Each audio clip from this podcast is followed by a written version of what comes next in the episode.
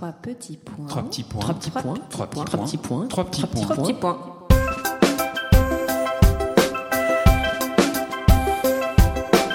Trois petits points est un podcast dédié à un livre et son auteur. Que vous ne l'ayez pas encore lu ou que vous l'ayez adoré, ce podcast est pour vous, les passionnés de lecture. Bonjour Julie. Bonjour Alix. Avec Alix, nous sommes très heureuses de vous retrouver pour un nouvel épisode de Trois petits points en compagnie de Brigitte Benkemoun, l'auteur d'un livre formidable, Je suis le carnet de Dora Maar, paru chez Stock, dans lequel Brigitte raconte comment elle a trouvé un petit carnet d'adresses dans un carnet en cuir vintage qu'elle a offert à son mari, rempli de noms étonnants. Au A, il y avait Aragon, B, Breton, Brassailles, Braque, Balthus, E et Loire, G Giacometti, L Lacan, n'en jetez plus. Sidérée par ce wouzou intime, Brigitte part enquêter pour savoir à qui appartenait ce carnet au trésor. Bonjour Brigitte. Bonjour. Alors Brigitte, on rêve toutes de vivre une aventure comme la tienne. Peux-tu nous la raconter pour ceux qui ne la connaissent pas encore? Tout a commencé par un mari distrait qui, qui a tendance un peu à perdre euh, tout, son portefeuille, ses clés, euh, son portable. Et le premier miracle, c'est qu'il l'ait pas perdu ce carnet depuis des années. Il l'avait depuis des années. Ça, c'était ça. Déjà c'était un premier miracle. Après, deuxième miracle, Hermès ne faisait plus le même dans le même cuir. Donc, euh, il a fallu chercher. Je lui suggère de le regarder sur eBay. Et sur eBay, on trouve en effet quasiment le même, à peu près la même couleur, en tout cas la même taille, la même marque. Et quand le paquet arrive, il est pas là. J'ai voulu vérifier que c'était bien la même taille, la même marque, la même, le même, le même agenda. Et je découvre qu'ils ont laissé à l'intérieur le petit répertoire qui est vendu toujours avec la recharge annuelle de, de l'agenda. Et par curiosité, parce que quand même je reste, je reste journaliste, je reste curieuse. Le premier nom qui me saute aux yeux, c'est Cocteau. Et après, je vois tous les autres débarquer, euh, Aragon, Breton, Éluard, Lacan. Enfin, je, je suis avec cet objet entre les mains en me disant, mais qu'est-ce que j'ai? Et quand j'en parle à mon mari, il me dit bon bah tu as tu as ton prochain livre. Et puis c'est vrai que c'était une, c'était une évidence. Euh, c'était une évidence que que je pouvais pas en rester là avec ce carnet dans les mains. Et il m'a fallu trois mois à peu près pour arriver à savoir qu'il appartenait à Dora Maar. On va revenir sur euh, comment tu as réalisé que ce carnet appartenait à Dora Maar. Je voulais juste te dire que moi, quand j'ai lu le livre, j'ai pensé que c'était ta liberté d'écrivain et que tu avais complètement inventé Alors. cette histoire de carnet. Je ne pouvais pas le croire. Et moi, je n'en revenais pas qu'elle puisse penser ça. Donc, on a, on a discuté. Enfin, voilà. Donc, Alors nous dire si c'est vrai alors c'est très intéressant que tu aies pensé ça parce que il y a plusieurs personnes qui me l'ont dit et au début j'étais très vexée. Euh, je me disais mais comment on peut penser que mais j'ai jamais bidonné de ma vie comme on dit dans le journalisme, je vais pas commencer à mon âge. Euh, comment on peut penser ça? Au début j'étais très vexée. Et puis à la troisième, quatrième remarque, je me disais mais en fait c'est pas forcément euh, désagréable ce qu'on me dit. C'est si j'avais eu l'imagination nécessaire pour inventer ce procédé, c'est en effet un procédé narratif intéressant. Exactement. Mais voilà, donc Parce que, euh, oui, quelle bonne idée. Non, mais moi, je me suis dit, mais quelle bonne idée. Tout à fait. D'imaginer ça. alors j'ai fini par accepter l'idée que ça pouvait être une bonne idée. Alors donc raconte-nous comment tu as réalisé que ce, ce carnet appartenait à, à Dora Maar, qui est donc la muse de Picasso. Alors j'ai d'abord commencé par contacter la vendeuse. Évidemment, elle avait jamais ouvert. C'est une brocanteuse du côté de Brive-la-Gaillarde. Elle avait jamais ouvert l'agenda, l'étui en cuir. Sinon, évidemment, elle aurait gardé ce, ce carnet. Et elle, elle m'a renvoyé sur le commissaire-priseur qui l'avait vendu parce qu'elle l'avait acheté en vente aux enchères. Alors lui, carrément, il n'a pas voulu m'aider. Il n'avait pas le droit de dire qu'il avait mis en vente. Donc du coup, j'ai racheté un, un gros bottin que j'ai trouvé sur internet un gros bottin de l'année 52 puisque le carnet est de 51 et j'ai commencé à, à vérifier les numéros. Ça s'achète un bottin de 50. Comment oui, eu l'idée enfin, je vous le montre, je vous le montrerai tout à l'heure. Je l'ai encore à la maison. Donc je l'ai trouvé sur internet et j'ai j'ai pu vérifier que le numéro de Lacan était bien le bon. Enfin voilà, j'ai croisé le, le petit carnet et, et le gros bottin. Donc ce qui me permettait de d'affiner le, le profil de la personne qui, avait, qui était propriétaire de ce carnet. Je savais que c'était une femme parce qu'il y avait coiffeuse et un des numéros que je n'avais pas identifié celui d'un institut de beauté. Donc je me suis dit, bon, c'est une femme. Après, j'ai bien compris que c'était un peintre parce qu'il y avait pas mal de galeristes, des critiques d'art et un réentoileur. Donc femme, peintre, proche des surréalistes parce qu'il y avait beaucoup de poètes surréalistes, analysé par Lacan probablement puisqu'il y avait Lacan. Donc je commençais à à chauffer. Et puis un nom que je l'avais laissé passer parce que je l'avais pas reconnu, je, l'ai repris à la loupe. J'avais lu Achille de Ménherbe et Achille de Ménherbe, je voyais pas bien qui ça pouvait être. J'avais cherché sur internet, euh, il n'existait pas. Et d'un coup à la loupe, je vois que c'est pas Achille de Ménherbe, mais architecte Ménherbe. Je me dis évidemment, c'est quelqu'un qui a eu une maison à Ménherbe, qui a eu besoin d'un architecte pour ses travaux. Donc j'ai foncé sur le Wikipédia de Ménherbe et j'ai vu que deux peintre seulement avait vécu à Ménherbe euh, dans la période qui m'intéressait. A Nicolas de Stahl, mais il est dans le carnet, donc c'est pas lui, et de Ramar. Et là, quand j'ai, quand j'ai vu son nom, je me suis dit, évidemment, tout colle jusqu'à l'absence de Picasso, puisqu'en 51, Picasso l'a quitté depuis six ans. Elle a au moins essayé de l'effacer de son carnet d'adresse. Voilà. Donc, euh, c'est comme ça que j'ai trouvé. Je voudrais lire le passage euh, justement où tu parles de Dora Maar, page 28, pour que nos auditeurs se remémorent qui était Dora Maar. Donc d'abord, elle s'appelait Théodora Markovitch, 6 rue de Savoie, Paris. Dora Maar, d'elle, je n'ai que des clichés en tête. Picasso torse nu, Picasso en maillot rayé ou Picasso en train de peindre Guernica. Et puis tous ces tableaux où il a peint ou dépeint en femmes qui pleurent, défigurées, dévastées par la douleur. Béni soit Google, je surfe, je clique, je dévore, plus que je ne lis, Dora Maar, photographe et peintre française, compagne de Picasso, née le 22 novembre 1907, fille unique d'un architecte croate et d'une mère tourangelle. Elle passe son enfance en Argentine avant de revenir en France, amie d'André Breton et des surréalistes, maîtresse de Georges Bataille, figure marquante du XXe siècle, compagne de Picasso pendant dix ans. Alors on va revenir sur euh, Dora Maar, qui est une figure passionnante, mais sur ce carnet, est-ce qu'il y a eu un moment où tu as dû le faire expertiser? Oui, très vite. Enfin, j'ai pas dû, mais euh, le jour où je, je trouve que c'est elle, évidemment, je vais sur Internet, je lis des tas de choses autour de sa succession. Les derniers articles parus étaient relatifs à son décès en 97 et à sa succession. Et puis je trouve, au bout d'une heure, un article écrit par un galeriste parisien qui s'appelle Marcel Fleiss, qui est le grand spécialiste du surréalisme et qui raconte sur le site de la règle du jeu, euh, sa rencontre avec Dora Maar en 1990 et comment il a organisé sa dernière exposition. Et l'article s'appelle euh, de Guernica à Mein Kampf, je suppose qu'on y viendra. Ma première réaction a été de, de chercher si ce monsieur Fleiss était encore vivant, parce que l'article remontait à 90. Je trouve euh, sur le site de sa galerie son mail, et donc il me répond dans les deux minutes, passez me voir à la FIAC. Donc euh, deux jours après, je suis passée avec mon petit carnet dans mon sac à la FIAC et, et il il l'a, il l'a vu, il l'a comparé avec euh, avec un courrier qu'il avait d'elle, et, il m'a tout de suite dit, bah évidemment c'est le sien, c'est son écriture. Je, je l'aurais embrassé. En fait, ce que j'ai adoré dans la technique d'écriture de ton livre, c'est vraiment tu nous fais part de ton enquête, tu pars toujours par un nom, et puis en fait tu racontes parce que souvent elle a son vocabulaire euh, bien à elle ou son écriture, c'est parfois en phonétique. Oui, oui, elle fait des fautes d'orthographe assez importantes, oui. Tout de suite, tu t'es dit que ça serait une évidence de commencer comme ça par un nom. C'est bizarrement parce que c'est mon troisième livre et j'ai pas toujours été dans, dans l'évidence de la structure. Là, j'ai su d'emblée que chaque chapitre porterait un nom et une adresse. Avant même de savoir que c'était son carnet à elle, parce que j'ai dans l'idée de faire un livre à partir de ce carnet, avant même de savoir qu'il appartenait à Dorama. Et d'emblée, je me dis, c'est ce carnet qui va me raconter la personne à qui il appartenait. Donc c'est le, le, le, sujet de mon livre, c'est pas c'est pas une biographie sur Dora Maar, c'est vraiment ce carnet qui va me me parler, qui va me donner des informations, qui va être la pièce à conviction que je vais je vais exploiter. Euh. Après, ce qui est plus compliqué, c'est de savoir par qui on commence, dans quel ordre. On change d'avis tous les deux jours, voilà. En tout cas, le grand absent de ce carnet, c'est évidemment Picasso, mais il est tellement présent. Est-ce que tu peux nous parler de sa relation avec euh, Dora? On a un peu l'impression que tu l'apprécies pas vraiment lui qui a tellement fait pleurer euh, cette femme. Alors, je suis pas la première à, décrire Picasso comme un, monstre avec les femmes. Oui, bien sûr. C'est connu, mais à, vrai dire, je le savais pas vraiment. Moi, je, je m'en doutais. Je savais qu'il y avait eu le livre de sa petite fille. Je, voilà, je savais pas à quel point.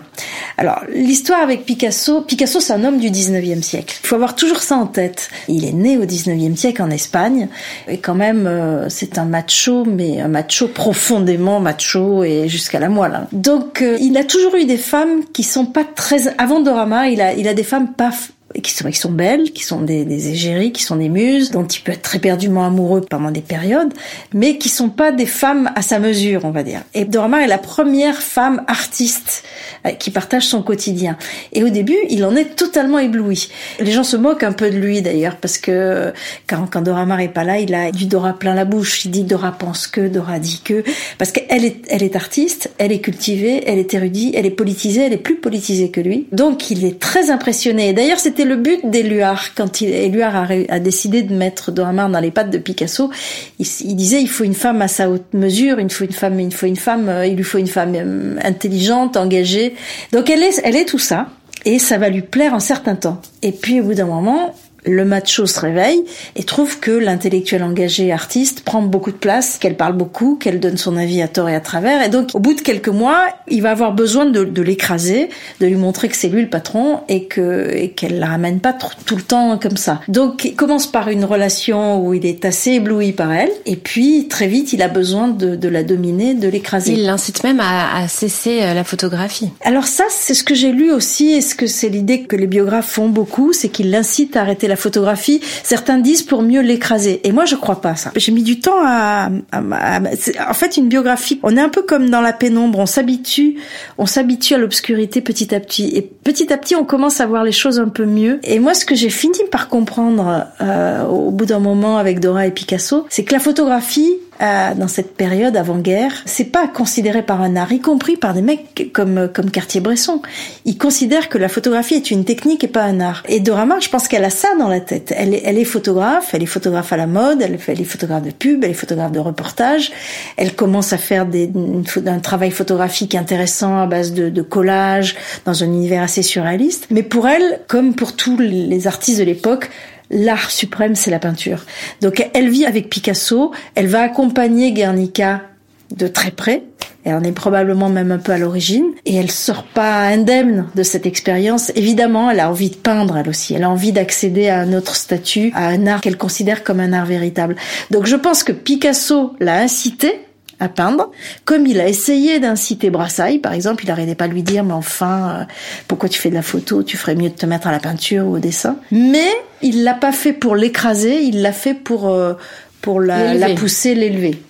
Et ça, c'est la, la, seule chose que j'accorde à Picasso. Aussi, Picasso va l'aider à se soigner quand elle est dépressive. Est-ce qu'elle devient dépressive à cause de lui? Est-ce qu'elle a une âme dépressive? Et c'est Lacan, visiblement, qui, qui va s'en occuper Alors, je pense que, que c'est une femme qui est beaucoup plus fragile qu'elle n'en a l'air. Parce que comme ça, quand on la voyait, c'était une grande gueule. Elle, euh, c'est spectaculaire, physiquement. Très hein. spectaculaire, très élégante, habillée en Balenciaga, en, en, en Chanel, en Hermès.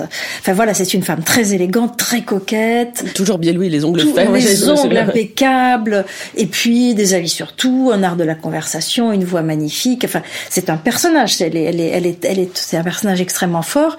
Mais sous cette allure comme ça de, de diva, euh, avec euh, très, les pieds sur terre et qui en impose. En fait, je pense que c'est une, c'est quelqu'un d'assez fragile. Quand on lit les textes qui ont pu être écrits sur elle par ses premiers amants et notamment Louis Chavance, qui était un scénariste, on voit qu'elle est nerveuse, qu'elle pique des C'est quelqu'un de beaucoup plus fragile qu'on imagine.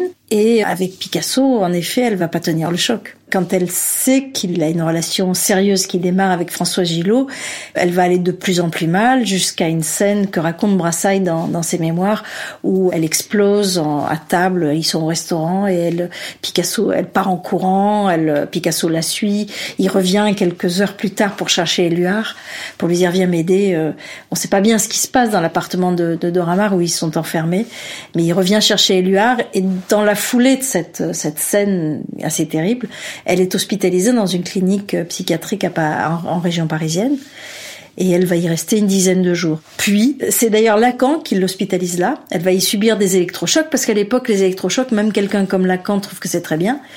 Et euh, au bout de dix jours, elle en sort et là, elle entreprend une analyse avec Lacan qui va durer sept ans a priori. Lacan qui est bien présent dans le carnet, lui. Oui, en 46, je crois qu'elle doit le voir tous les jours. Après, elle a dû espacer les consultations ou les séances, mais euh, mais elle le voit encore en 51. Je crois qu'elle va arrêter en 52, mais 51, elle le voit. On la connaît aussi justement pour euh, ses engagements d'après, où elle, elle, elle devient et catholique intégriste et euh, antisémite. Dont on, voilà, on le dit souvent. Est-ce que c'est ça qui l'a fait basculer, tu penses, ou est-ce qu'elle était déjà un peu bipolaire, ou est-ce qu'il y avait un fond de, je sais pas. J'ai pas réussi à mettre un, un diagnostic parce que les les archives de la clinique euh, en et Lacan ne prenait pas de notes a priori. Donc euh, c'est que des suppositions avec une amie psychiatre qui s'est penchée euh, sur le dossier qui n'existe pas. donc il y avait quelque chose de, de l'ordre de la psychose, de la paranoïa peut-être. On ne sait pas bien. Moi, je pense que Lacan lui a fait du bien. On peut être très critique sur, sur certains comportements de Lacan, notamment sur la, sur la fin de sa vie où c'était devenu une diva. Là, non, elle, elle est avec Lacan au début de son, son expérience psychanalytique et donc, euh, je pense qu'il lui a fait beaucoup de bien et qu'elle arrive à se reconstruire grâce à Lacan et grâce probablement aussi à la religion qui lui apporte un apaisement. Donc elle a la peinture. Dans les années qui sont les années du carnet, elle a la peinture. Elle se donne à fond dans cette peinture qui remplit sa vie. Elle a Lacan, qui l'équilibre probablement. Et elle a la religion, qui l'apaise, qui lui donne une ouverture assez mystique sur le monde. Je l'aime bien dans cette année 51 qui est celle du carnet d'adresse, parce que je trouve qu'elle est, elle est à la fois plus riche, plus intéressante, plus nourrie, à la fois de la psychanalyse, peut-être de sa réflexion mystique. Et elle est apaisée relativement apaisée. Mais après, ce qui va la faire dériver, c'est quand elle décide qu'elle a plus besoin de Lacan et qu'elle est comme sur un tabouret qui n'a plus que deux pieds. Donc là, pour le coup, elle est assez déséquilibrée et la religion prend une place qu'elle n'aurait pas peut-être prise autant si Lacan était resté dans le circuit. Mais même Lacan le disait à des amis qui, s'étonnaient de, de, la ferveur mystique qui s'était emparée d'elle. Lacan disait il n'y avait pas le choix, c'était Dieu ou la camisole. Oui, et après Picasso, euh, Dieu. C'est ça. Ah, et elle disait euh, quand on lui quand on lui demandait est-ce que vous étiez la maîtresse de Picasso, elle dit euh, non, j'étais pas sa maîtresse, il était mon maître. Et après Picasso, il ne pouvait y avoir que Dieu. Alors tu écris que tu as eu peur à un moment d'écrire sur Dora Maar à cause de ses prises de position euh, dans sa vie, son antisémitisme, la présence de Mein Kampf dans sa bibliothèque à la fin de sa vie, qui est quand même terrible quand on y pense. Comment tu as surmonté ça dans ton enquête et dans ton écriture? Alors c'est vrai que l'histoire de Mein Kampf, je la découvre euh, avant même l'authentification du carnet, puisque c'est l'histoire que raconte Marcel Fleiss dans, dans cet article qui s'appelle De Guernica à Mein Kampf. Il raconte qu'il va chez elle pour négocier l'achat de certaines photos et un, il voit Mein Kampf dans la bibliothèque. Deux, une fois qu'ils se mettent d'accord sur le prix, elle lui dit euh, bon ok mais vous me jurez que vous n'êtes pas juif. Donc ça faisait beaucoup pour une seule rencontre, mais lui me dit c'est la première fois de ma vie où je mens par omission. Il n'a pas répondu, il n'a pas dit ni oui ni non. Et moi je suis avec cette. Elle n'a pas insisté. Elle n'a pas insisté je pense encore, au bout d'un moment, c'est encore l'histoire de la pénombre. Je crois qu'elle savait très bien qu'il était juif et qu'elle lui a dit ça spécialement pour l'humilier et pour le pour lui faire voilà c'était euh, elle, elle, avait une relation sadomaso avec euh, avec euh, Picasso mais après elle a eu des relations sadomaso avec d'autres et où elle jouait le rôle du sado et pas du maso. Donc donc je pense qu'elle a elle a pris plaisir à humilier Marcel Fleiss en lui faisant jurer qu'il n'était pas juif ce qu'il n'a pas fait d'ailleurs il n'a pas répondu donc moi je suis avec ça je me suis dit je me dis est-ce que je vais passer deux ans avec une femme avec une, une femme qui devient une vieille folle antisémite? Et puis un c'était trop attirant. c'était c'était irrésistible de, de, se plonger dans ce monde. En fait, je suis tombée amoureuse de ce carnet avant même d'être passionnée par Dorama. J'avais envie, comme dans le film de. Dingue. Mais oui, elle me dit, mais tu te rends compte la probabilité pour que ce carnet arrive dans les mains d'une journaliste Il y a des moments où j'avais vraiment l'impression d'être comme le héros de, du film de Woody Allen, Midnight in Paris. Ah, que ah oui. Il est tellement génial. Oh, j'adore ce film. Et, et j'avais l'impression que j'étais comme lui. Il revient, il se retrouve à la table à Paris avec Hemingway. Euh... Le rêve. Voilà. Et moi, j'avais l'impression que j'étais comme lui. Euh, mon mari allait se coucher, je me mettais devant mon ordinateur et je partais. J'étais avec Éluard, Picasso et au Catalan euh, où ils allaient dîner. Donc euh, il y avait il y avait cette, cette attirance pour ce monde-là. Et puis après, je me suis dit, je peux pas faire demi-tour. D'abord parce que j'en avais pas envie. Ce carnet, cette femme, elle va peut-être m'aider à comprendre quelque chose qui est pour moi incompréhensible, c'est comment on devient antisémite. Et je me suis dit, peut-être qu'en en, en l'accompagnant, sur ce chemin de vie, je vais comprendre pourquoi on devient antisémite. Voilà, c'était, je me suis dit, je suis très rationnelle. T'as compris? Non, j'ai pas compris. Enfin, si, j'ai compris un peu quand même. J'ai compris elle ce qui lui est arrivé. Mais j'avais une amie psychiatre qui n'a cessé de me dire, tu essaies de trouver des explications rationnelles à ce qui n'est que folie.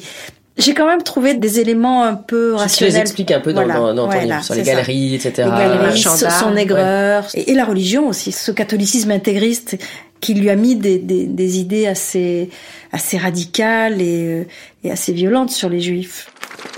Tu es allée jusqu'à dormir dans son lit à Ménherbe Oui, en fait, j'ai très vite rencontré la, la, personne qui gère la maison de Ménherbe, la maison de Dorama, parce qu'elle a été rachetée par une américaine qui l'a confiée à une fondation, et cette maison est une résidence d'artistes. Donc j'ai terminé le livre dans la chambre au-dessus de celle de Dorama avec la même vue que la sienne. Et c'était bien que je fasse ce chemin jusqu'au bout, parce que quand je me suis réveillée le matin et que j'ai vu le soleil rentrer dans, dans la chambre, dans les mêmes conditions que sa chambre qui était à l'étage au-dessous, j'ai compris, j'ai compris ce qu'il pouvait l'illuminer dans cette nature, ce qui pouvait l'éblouir, ce qui pouvait la sentir proche de, du cosmos. Je suis pas partie dans un délire mystique moi, mais j'ai compris elle ce qu'elle pouvait ressentir. Alors, ton enquête a duré deux ans, c'est ça? Presque deux ans et demi. J'avais dit un an, mon éditeur, au début. Est-ce qu'il y a des éléments dans ce carnet que tu n'as jamais réussi à élucider? Il y a quelques prénoms. Il y a une Madeleine, je sais pas, je sais pas qui c'est. Je pense que je suis tombée sur une fausse piste, mais j'ai tellement... Madeleine Riffaut, la résistante. Mais j'ai tellement aimé cette fausse piste. Bah oui, c'est pour ça, moi aussi. Que, que je l'ai conservée. Je sais très bien que c'est pas la vraie Madeleine du carnet. Il y a deux, trois prénoms que j'ai pas réussi à élucider. Et ta meilleure surprise? Alors, ma meilleure surprise. Moi, j'ai adoré Dubois. J'ai bien aimé certains personnages qui sont pas très connus. Je me suis attachée à garder, à pas faire qu'une collection de, de people, on va dire, oui, oui, d'artistes connus. Parce qu'une vie, c'est pas ça. Une vie, c'est pas seulement les les 15 personnes connues qu'on a dans son carnet d'adresse. Tu peux nous rappeler qui est Dubois? Alors Dubois, Dubois, j'ai mis du temps à savoir qui il était. Il m'a donné, il m'a donné du mal. Et en fait, Dubois, c'était un personnage assez important de la préfecture de police à Paris. Je crois qu'il était numéro 2 ou numéro 3 de chargé de la sûreté avant-guerre. Mais en fait, il est, il était là un peu par hasard. Sa vraie passion, c'était la culture. Il était ami de Gide, de Mauriac, de, de Jean Genet. Et euh, il, il, vivait, il, il, passait sa journée à la préfecture de police et le soir avec tous ses amis artistes. Il était né en Algérie, ce qui m'a peut-être aussi donné, un, me l'a rendu aussi assez sympathique. Mais tu viens, enfin moi, voilà, c'est ça. Moi aussi, je suis né en Algérie. Et, euh, et Dubois est devenu le l'ange gardien de toute cette communauté d'artistes. Quand ils avaient un problème, c'était lui qui arrangeait tout. Et il raconte dans ses mémoires que Picasso est, est le seul être de tous qui lui a vraiment donné le sentiment de, de rencontrer un artiste, un génie plutôt. Et, euh, et, donc il avait donné son numéro de téléphone à Doramar et au secrétaire de, de, Picasso en disant si jamais pendant la guerre, si jamais il se passe quelque chose, vous m'appelez. Euh, à ce moment-là, Dubois vient d'être le premier euh, fonctionnaire révoqué par Vichy parce que en plus d'être quelqu'un de cultivé, c'est un mec bien. Il était en poste à la préfecture de, de Bordeaux quand il est révoqué pour Vichy donner trop de visas aux, aux, Juifs pour passer en Espagne. Bordeaux, c'est là où il y avait Papon en plus. C'est Papon qui lui succède. Donc il a ce personnage-là. C'est lui qui va permettre de libérer Genet. Et quand Picasso, quand il donne son numéro à Picasso en lui disant au moins de problème, appelez-moi. Un jour, les Allemands viennent chez Picasso. Un groupe de, de, SS qui se mettent à donner des coups de pied dans les tableaux, qui, qui l'accusent d'être juif. Voilà, ça se passe pas super bien et Dorama rappelle vite Dubois qui arrive, qui a le temps de croiser simplement les SS dans la cour de la rue des Grands Augustins. Voilà, ils ont ce lien-là, c'est c'est Dubois qui, qui les aide chaque fois qu'il y a, qu'il y a un problème de l'ordre qui relève de la police. J'aime bien ce personnage poétique, ce que tu dis au début, le, le policier la journée. Et, oui, c'est ça, c'est, il est assez poétique. Ouais, Et, poétique, je, pense à ça parce que j'adore ta couverture, la couverture de ton livre et ce collage merveilleux. Comment t'as eu l'idée de faire ça? Alors c'est euh, c'est une amie qui s'appelle Roxane Lagache qui est qui est graphiste, qui avait déjà fait la, la couverture de mon précédent livre. Et Albert en fait, le Magnifique. Ouais, Albert le Magnifique. Et en fait, j'ai demandé aux éditions Stock de refaire travailler Roxane parce que et on a réfléchi ensemble. Moi, je lui ai donné l'idée du collage. Je l'ai amené dans les archives de, de Doramar euh, auxquelles j'avais eu accès. J'ai suggéré la main parce que je sais que la main est importante. Beaucoup de gens disent qu'elle avait des mains, on en parlait tout à l'heure, qu'elle avait des mains magnifiques. Elle a elle-même travaillé sur la main à partir d'une photo à elle qui est assez célèbre où on voit une main qui sort d'un coquillage. Donc voilà, j'ai donné tout ça, toutes ces idées à, à, Roxane et elle a fait ce collage. Ce qui est étonnant, c'est que elle l'a fait avant de lire le livre et quand je l'ai vu, je me suis dit, ben c'est, ça résume bien le livre.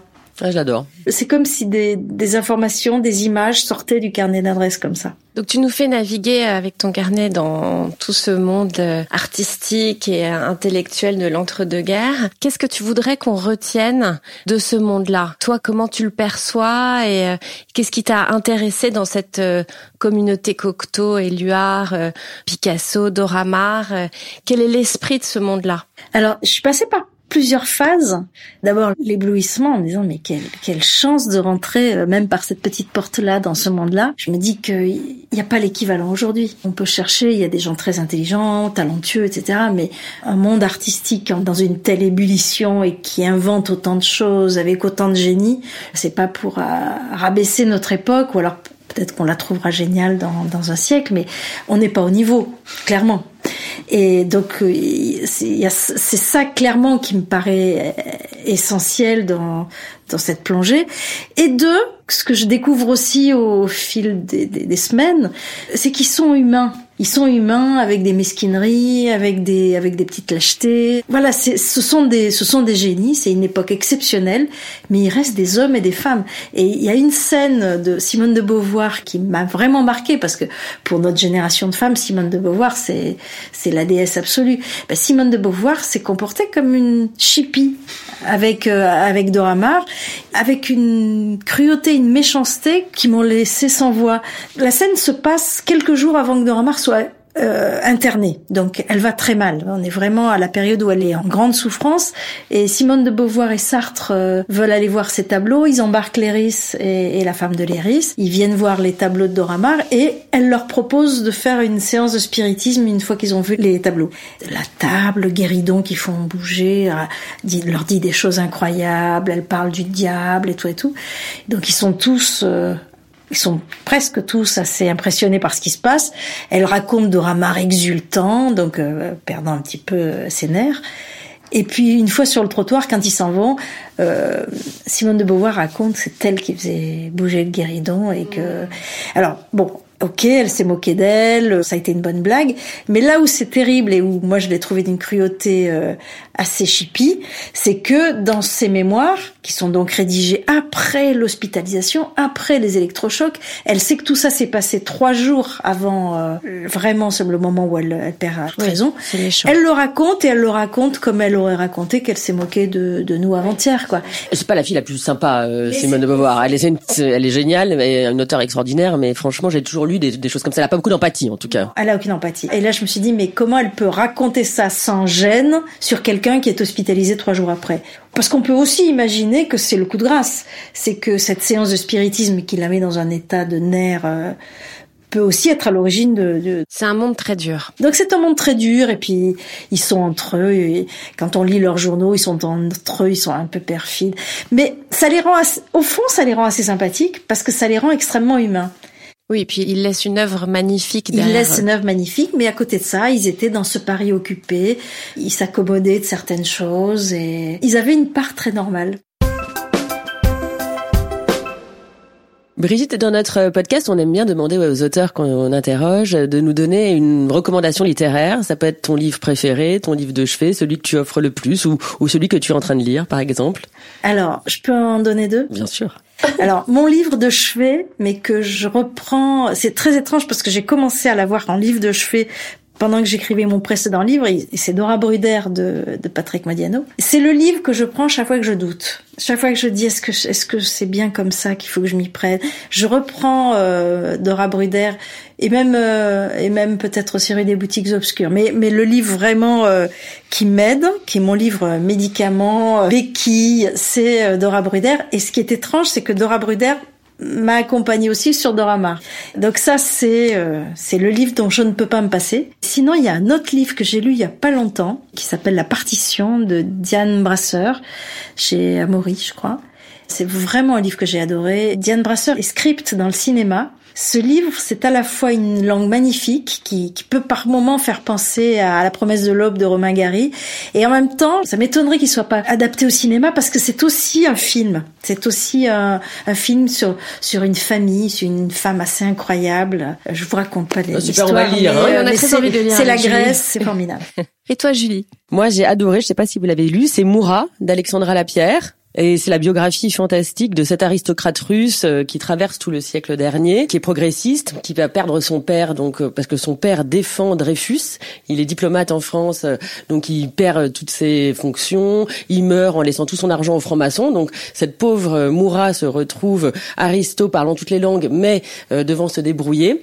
Elle devient la maîtresse et l'éditrice de Gorky de Wells. On la soupçonne d'être euh, une espionne russe chez les Anglais, une espionne anglaise chez les Russes. Enfin, une histoire extraordinaire qui dure jusqu'à aujourd'hui puisque son arrière-petit-neveu est Nicolas Craig, le vice-président des démocrates euh, anglais.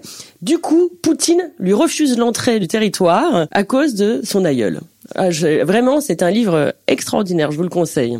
Et toi, Alix, alors Alors, moi qui vis à Londres, je ne pouvais pas passer à côté du dernier chef-d'œuvre de Jonathan Coe, Le cœur de l'Angleterre, traduit de l'anglais par la très talentueuse José Camoun et publié chez Gallimard. Donc, c'est une fresque contemporaine sur la classe moyenne britannique, où l'on suit la vie des membres de la famille Trotter, je le fais avec l'accent, sur fond de Brexit et d'une nation en crise, un must read.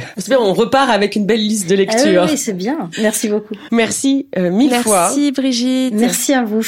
Et à très vite pour de nouvelles lectures.